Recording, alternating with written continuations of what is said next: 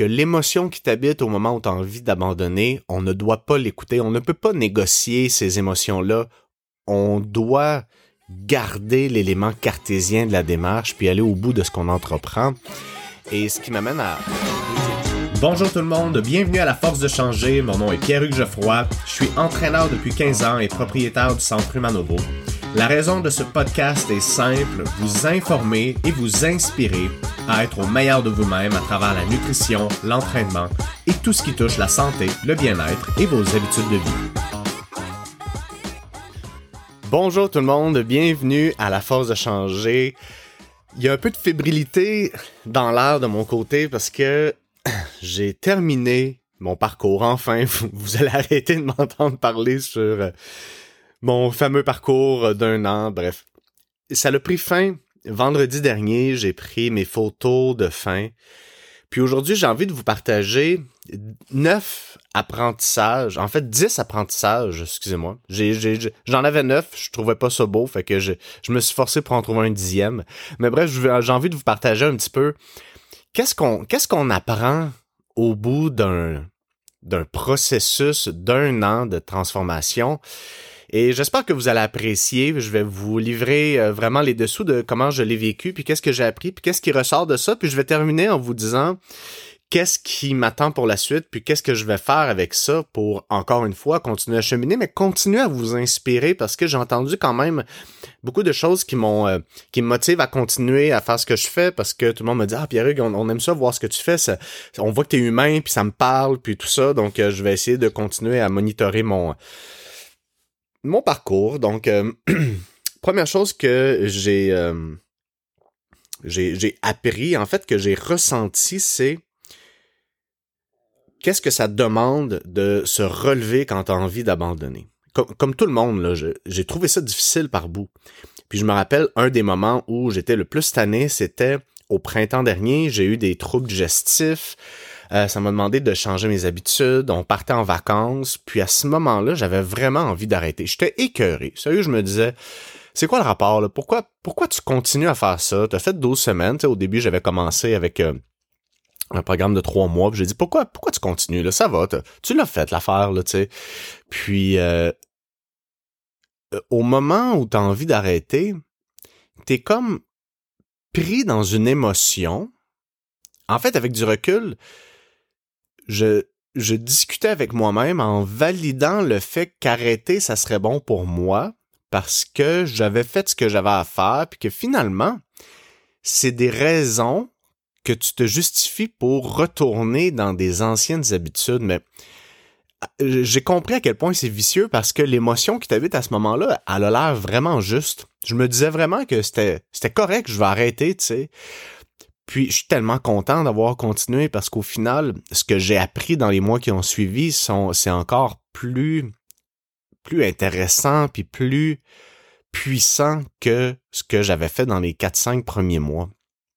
Fait que j'ai vraiment compris que l'émotion qui t'habite au moment où tu as envie d'abandonner, on ne doit pas l'écouter, on ne peut pas négocier ces émotions-là, on doit garder l'élément cartésien de la démarche puis aller au bout de ce qu'on entreprend. Et ce qui m'amène au, deuxième chose, euh, au deuxième élément que j'ai vraiment euh, appris, c'est en fait, je suis un gars émotif, j'aime ça quand les choses vont vite, j'aime ça ressentir, j'aime ça quand c'est intense. Et ben, une transformation physique, c'est tout ça, ça. C'est long, c'est routinier, c'est répétitif, c'est lent. Et ça m'a créé cette image-là interne d'un builder. Je sais pas pourquoi ça, le terme me vient en anglais, mais ça m'a permis de me rapprocher de, de mieux intégrer, en fait, ce que c'est que de bâtir quelque chose de lent, de progressif, de durable, de solide. Puis pour moi, c'est vraiment un gros, gros, gros carry-over que j'amène avec moi dans mon parcours entrepreneurial parce que ce que les gens comprennent mal d'une transformation physique, c'est que c'est une opportunité de développement personnel. Et moi, j'amène avec moi cette idée-là de devenir, d'être un builder, de construire des choses, de prendre davantage son temps, d'y aller petit pas par petit pas Et voyez-vous, je suis très très fier parce que parallèlement à ça, j'ai développé mon programme en ligne. Puis pour moi, ça a été un accomplissement que, que j'associe beaucoup au cheminement que j'ai fait dans mon dans ma transformation physique parce que ces compétences là sont transversales. En fait ils se transposent d'un univers à l'autre. Donc c'est euh, un autre apprentissage que j'ai fait d'apprendre à bâtir des choses lentement progressivement en faisant the boring stuff day in day out hein. C'est pas rien d'excitant mais on doit le faire puis ça m'a permis d'amener aussi cette compétence là dans mon travail. L'autre chose que j'ai réalisé à travers mon euh, mon parcours, c'est qu'on apprend tout le temps. C'est tellement une belle opportunité d'apprentissage sur soi, sur son corps, sur la nutrition, sur l'entraînement, sur la psychologie humaine. Il y a énormément d'apprentissage. Et si, euh, je trouve, puis là je parle peut-être pour vous parce qu'évidemment, moi je ne l'ai jamais vu comme ça, mais j'entends souvent dire ou je ressens souvent que on recherche une solution quand on embarque dans un programme comme ça, mais la solution est à travers l'apprentissage parce qu'au moment où on décide d'arrêter de chercher des solutions puis de décider de commencer à apprendre, le cheminement n'arrête jamais. Et c'est un cheminement continu. Donc, j'ai vraiment fait un paquet d'apprentissages sur moi, sur mon corps, la nutrition, l'entraînement, la psychologie, le changement, et c'était incroyable tout ce que j'ai appris. Euh, Une chose que j'ai, parce que reste que ça fait 52 semaines, les amis, j'ai pesé tout ce que j'ai mangé pendant 52 semaines, sauf dans les deux semaines où on est parti euh, en camping avec notre roulotte et la semaine où je suis allé euh, on est allé en République dominicaine au printemps dernier. À part ça, j'ai toujours calculé ce que j'ai mangé. Et euh, je peux vous dire un truc, c'est qu'on est foutrement mauvais pour évaluer ce qu'on mange. Ah, s'il y a quelque chose que j'ai entendu souvent dans ma carrière, c'est Ouais, mais côté alimentaire, je mange assez bien. OK. Tu sais, je, je, veux dire, je vais, je vais jamais m'opposer à, quelqu'un, à ce que quelqu'un me dise ça parce que je le sais pas, tu sais. Foncièrement, j'ai aucune donnée pour argumenter ça. Mais ce que je peux vous dire, c'est que quand on commence à vraiment évaluer ce qu'on mange puis à, mesurer de façon précise, aïe aïe aïe qu'on n'est pas bon pour évaluer ce qu'on mange. Donc ça, c'est vraiment un gros apprentissage. J'ai, j'ai, j'ai appris longtemps certaines choses, notamment un, élément que j'ai... Euh, on est allé au restaurant, puis on, j'ai, on a mangé euh, des huîtres. J'avais jamais informatisé des huîtres. Je m'étais jamais intéressé à la valeur nutritive des huîtres. Et finalement, j'ai encore appris donc, euh, on apprend beaucoup, beaucoup en mesurant ce qu'on mange. Euh, puis on apprend plein de choses. Là, je vous parle de d'huître, c'est très, très plate comme exemple, en fait, là, mais un, des apprentissages que j'ai fait dans ce sens-là, c'était en informatisant aussi nos dérapes, tu sais, parce que même si l'être humain fait du déni quand il, euh, il fait quelque chose qu'il sait pas qu'il faut qu'il fasse, mais qu'il fait pareil. OK? Il y a des petits paradoxes à adresser à travers un programme comme celui-là. Mais quand on informatise une soirée comme ça, on fait comme OK. Voici ce qui s'est passé. Donc, il y, a une, notion rationnelle derrière ça. Hein. On peut se sentir coupable ou se sentir mal de dire là, j'ai viré une broche, j'ai mangé de la poutine ou n'importe quoi. Euh, mais quand on informatise, on fait comme OK, on est capable d'évaluer la portée d'un d'un comportement comme celui-ci, puis de le relativiser aussi. Donc, même si c'est très cartésien à travers des émotions, ça nous donne l'information juste pour s'ajuster. Donc, j'ai appris aussi, OK, si je pars, ça fripe, parce que moi, c'est mon enjeu, hein, j'en parle assez. Ou si je décide de manger du dessert, ou de... Ben, voici comment je peux le gérer dans ma journée, parce que je l'ai assez mesuré en lien avec mes habitudes normales, que je sais comment je peux diminuer l'impact d'une série de mauvaises décisions, on va dire.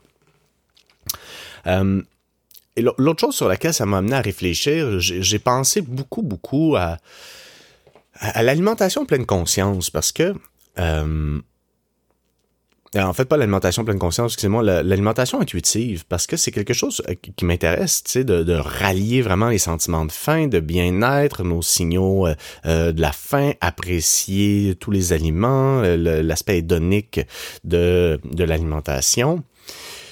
Puis en même temps, j'étais comme, hey, en mesurant, là, donc mesurer tout ce qu'on mange, on s'entend qu'on est à l'opposé de l'alimentation intuitive, mais en même temps, c'est de l'alimentation pleine conscience, en tabarouette, d'un point de vue cartésien, parce qu'on est capable de vraiment évaluer ce qu'on mange. Puis le parallèle que je peux faire à ça, puis vous allez comprendre pourquoi je, dis ça, dans le milieu entrepreneurial, on parle souvent d'une entreprise libérée. Hein? C'est une entreprise qui n'a pas vraiment une hiérarchie pyramidale comme on connaît, mais qui sont plutôt des groupes de gestion autorégulés, ce qui fait en sorte que le pouvoir et la prise de décision ne revêtent pas d'un seul individu, mais plutôt séparés dans différents groupes de travail, qui fait en sorte que tout le monde met l'eau à la pâte, puis tout le monde développe l'entreprise. Si on veut que ça fonctionne, un modèle comme ça, ça prend des procédures, ça prend des bases de travail, ça prend des carrés dans lesquels on sait qu'on peut aller jouer ou non. Et l'alimentation intuitive, je suis mi-figue, mi-raisin parce qu'en même temps, l'alimentation intuitive nous amène à écouter nos signaux dans le but de prendre des décisions alimentaires, de se de, dans le but de euh, euh, réconcilier notre relation à l'alimentation, à son corps, s'aimer tel qu'on est, apprécier toutes les saveurs. Mais en même temps, quand nos signaux sont déréglés, on se base sur des fondations qui sont instables, un peu comme vouloir partir une entreprise libérée quand il n'y a aucune, aucune structure. Puis je vais vous dire quelque chose, j'ai voulu faire ça avec Humanovo, donc je sais exactement de quoi je parle. Il faut faire un peu de ménage avant de relaisser de la liberté. Euh, puis là, écoutez, je, suis super content de l'équipe qu'on a aujourd'hui. Là, je, je, peux me concentrer sur le développement du nouveau programme. Je fais que quelques rencontres au Centre Humanovo, puis mon équipe est extraordinaire, puis gère le centre d'une main d'œuvre. Donc, euh, je peux vraiment parler de ce que des choses que je connais à travers ça. Mais c'est un peu ça aussi, ce que j'ai compris, c'est qu'en mesurant tout ce qu'on mange, je travaille maintenant d'une façon tellement plus consciente parce que je peux relativiser mes signaux de faim avec des comportements euh, en, lien avec ma consommation d'aliments de la journée qui m'amène à prendre des meilleures décisions. Et là, ça fait euh, quelques jours que j'ai laissé de côté MyFitnessPal pour la première fois depuis un an pour euh, évoluer de façon différente et je vais vous communiquer de quelle façon je vais faire ça. Mais tout ça pour dire que ça l'amène une conscience alimentaire très très grande qui nous permet dans un deuxième temps de ramener l'aspect intuitif d'une démarche. Aussi, en mesurant tout ce qu'on mange avec des objectifs alimentaires puis un objectif de nature physique très précise, ça demande de trouver un sain équilibre, un sain équilibre entre le stoïcisme puis la bienveillance. Parce que je vous cache pas que quand tu arrives le mercredi soir, parce que tu as une plus grosse journée de travail, que tu sais que tu peux rien à manger pour jeudi, vendredi, et que dans tes objectifs, ben ça serait con que tu prennes l'heure qui te reste pour t'évacher devant la télé puis rien faire. Ben, tu cuisines la bouffe pour avoir de quoi le jeudi, vendredi. Donc, c'est très stoïque. On a des objectifs, on fait ce qu'il faut. C'est très cartésien, très cérébral. On met de côté les émotions pour atteindre nos objectifs. Puis, ça demande, parce que l'être humain n'est pas un robot, hein. donc ça demande d'aller là, ça demande de, faire le deuxième effort, de sortir le deuxième, d'aller chercher le deuxième souffle, en fait, pour sais, en même temps, le mercredi soir, pour reprendre l'exemple que je donnais, là, quand t'as pas envie de cuisiner, puis t'as envie de t'évacher, puis de faire comme, hey, j'ai une grosse journée, je m'évache, je fous rien pour une heure, just wind down. Mais quand, au lieu de faire ça, tu cuisines, puis tu prépares ton jeudi, vendredi, t'es tellement fier de le faire, tu sais, puis on dirait que ça demande une énergie incommensurable de réussir à mettre ça en place dans son quotidien, dans les moments qui sont plus difficiles ou qui nous tentent moins. Mais quand on le fait, on est tellement fier. Donc, il y a plein de côtés positifs à adopter une philosophie davantage stoïque dans son quotidien, en mesure où ne nous laissons pas abattre par des pensées qui sont auto-destructrices puis des comportements paresseux pour atteindre vraiment ce qu'on veut. My God, que c'était mobilisant ça. Mais ça demande de la bienveillance aussi parce que de vouloir aller là, c'est s'imposer en même temps des tâches plus grandes et ça demande de comprendre que l'être humain, c'est ça, c'est pas un robot. Donc, ça demande aussi d'être bienveillant pour être capable de nuancer les moments où, ben, crime, euh, we just didn't do it. On l'a échappé, puis c'est correct. Donc, ça m'a amené, moi, cette réflexion-là entre euh, le stoïcisme et puis la bienveillance. S'il y avait quelque chose, et là, j'en arrive au 1, 2, 3, 4, 5, 6 au septième point. Quelque chose que ça m'a soulevé aussi, s'il y a un, élément vraiment que je regrette puis que j'aurais fait différemment, pardon, c'est de bien communiquer avec son entourage. Quand j'ai commencé la démarche, moi je savais où je m'en allais. J'en avais parlé un peu à ma conjointe, mais j'étais pas très explicite sur ce qui allait arriver dans notre quotidien parce que force est d'admettre que ça chamboule les habitudes de couple et familiales. Et j'ai un peu sous-estimé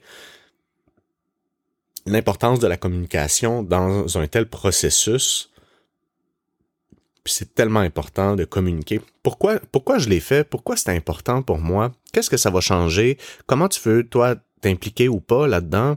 Euh, à quoi t'attendre? Comment qu'on va conserver les moments qu'on apprécie? Parce que ce qu'on s'est rendu compte, nous, c'est que crème un jeudi ou un vendredi soir, s'asseoir autour d'une bière, puis nous parler de notre semaine, puis de notre journée, Kirim, c'est tellement un moment que je me suis rendu compte qui est un beau moment de qualité. Puis je vais vous le dire, là, si on s'assoit autour d'une table avec un eau c'est pas pareil. OK? Donc, et j'ai, d'une façon très stoïque, pour revenir sur un sujet euh, que j'ai nommé tantôt, j'ai mis de côté ces moments-là pour atteindre un objectif. C'était pas, je voulais pas mal faire, mais l'entourage est donc important, les gens qu'on aime sont importants, puis il faut faire attention à la façon dont on communique les choses. Le huitième point que j'ai pris conscience dans cette année, changer, c'est long. Donc, une phrase que, j'ai entendue souvent dans ma vie et que j'ai vécu vraiment à travers la dernière année, c'est qu'on surestime ce qu'on peut accomplir en 12 semaines, mais on sous-estime ce qu'on peut faire en un an. Et donc, j'ai vraiment expérimenté que la différence entre 3 et 12 mois, c'est incroyable. Et on n'imagine pas, euh, ça c'est mon dixième point, donc je le dirai pas, mais changer c'est long, ça demande du temps, c'est des petits pas. Et puis, euh, voilà, c'est tout. Je pense qu'il n'y a rien d'autre à dire sur ce point-là. Dans le changement, il y a des choses qui sont beaucoup plus difficiles à changer que d'autres. Et les comportements les plus difficiles à changer se retrouvent proches de ton identité. Et là, c'est très profond ce que je veux dire, donc euh, peut-être que je vais vous perdre ou peut-être pas. Puis si je vous perds pas, venez donc, cognez donc à ma porte sur Facebook, là, venez donc me demander de l'information sur TonyFit parce que vous allez aimer ça. Mais les comportements les plus difficiles à changer sont proches de ton, de ton identité. Moi, guys, là, je suis un bon vivant. Viens chez nous sur un 5, euh, pour un 5 à 7, on va se faire une bonne bouffe, on va prendre un verre, ça va être festif. Et moi, ces éléments-là font partie de mon identité. Par contre, ils me permettent pas d'aller où je veux. Et d'un point de vue très, très rationnel, que je boive une bière ou que je boive un eau Perrier ou une bière sans alcool pendant mon 5 à 7, ça change rien. Ça change absolument rien. Mais dans ma perception que j'ai, dans ma façon d'expérimenter ces moments-là, dans l'émotion que je ressens autour d'un verre avec des amis, dans le feeling que ça me fait, pour moi, c'est une partie de moi. Et donc, j'ai dû me réconcilier avec le fait que cette partie-là m'amène pas où je veux. Et qu'elle se gère, cette partie-là de moi, qu'il y a des moments où je peux décider qu'elle fait partie de moi, d'autres non. Donc, mais c'est long c'est compliqué changer. Et au moment où il y a, il y a des moments dans mon année où j'ai vraiment pas consommé d'alcool du tout, j'avais l'impression d'être éteint. J'avais l'impression que ça m'éteignait parce que ces comportements-là qui sont proches de moi sont proches de mon identité. Donc, qui est Pierre-Hugues s'il boit plus d'alcool dans un 5 à 7? Et c'est très difficile de vivre ces, ces changements-là. Et euh, donc ça, ça a été une autre prise de conscience vraiment importante. Donc, je suis maintenant conscient que c'est difficile, que c'est près de moi. J'aborde ces changements-là avec douceur. Des fois, je me gère bien, des fois moins bien. Mais somme toute, si je me comparais à l'an dernier, je suis vraiment meilleur qu'où j'étais. Donc ça, c'est le plus important. Et la dernière chose, c'est que tu sais pas ce que tu vas apprendre tant et aussi longtemps que tu seras pas embarqué dans le processus. Et où je suis aujourd'hui, je suis vraiment pas où je pensais que j'allais être dans le sens où l'idée que j'avais du processus de changement était directement rattachée à mes croyances et ce, ce que je connaissais. Mais le vrai changement s'opère dans un angle mort de, de nous-mêmes.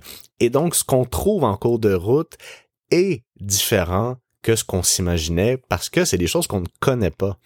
Donc voilà, c'était mes dix mes dix éléments du changement, mes dix prises de conscience que j'ai faites pendant cette année. En fait, il y en aurait sûrement plein d'autres si euh, je m'assoyais puis je me donnais vraiment 24, 24, 48 heures pour réfléchir.